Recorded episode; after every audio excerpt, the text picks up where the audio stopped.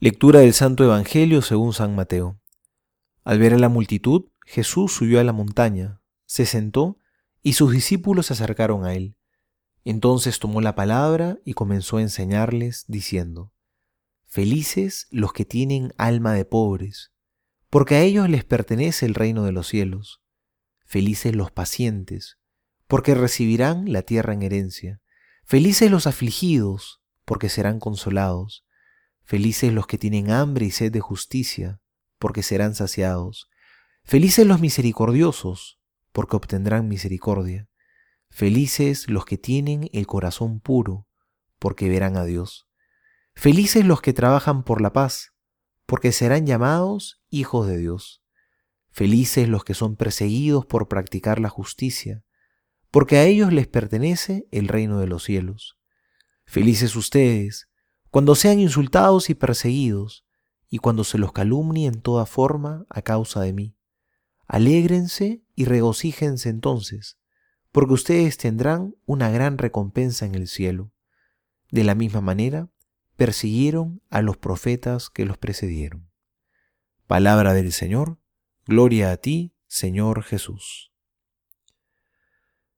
Hoy celebramos en la iglesia la solemnidad de todos los santos, y Dios nos invita a que nos llenemos de esperanza, porque esa es la meta a la que también tenemos que llegar.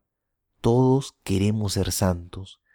Y estamos celebrando hoy a nuestros hermanos que ya triunfaron, a los que recorrieron este camino antes que nosotros y llegaron a esta meta tan deseada.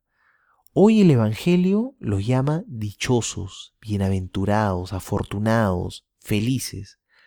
Eso es lo que significa ser santos es la alegría de estar junto a Cristo, de conformarse con Él.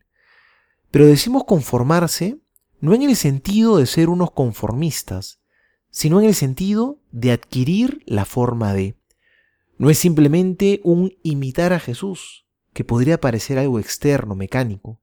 Conformarse significa ser como, que cada día más en tu corazón puedas adquirir la forma de Cristo, que cada día más puedas amar como Él, perdonar como Él, acoger como el Señor Jesús. Que Cristo pueda amar a los demás a través tuyo.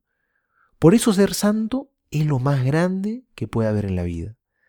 Seamos también nosotros dichosos, alegrémonos, llenémonos de esperanza. El Papa Francisco ha dicho que los santos son los amigos de Dios. La santidad es cuestión de amistad, de vivir día a día en comunión con el Señor. No se trata de ser perfectos, sino de amar cada día más al Señor Jesús, para que podamos conformarnos con Él. Soy el Padre Juan José Paniagua, y les doy a todos mi bendición, en el nombre del Padre y del Hijo y del Espíritu Santo. Amén.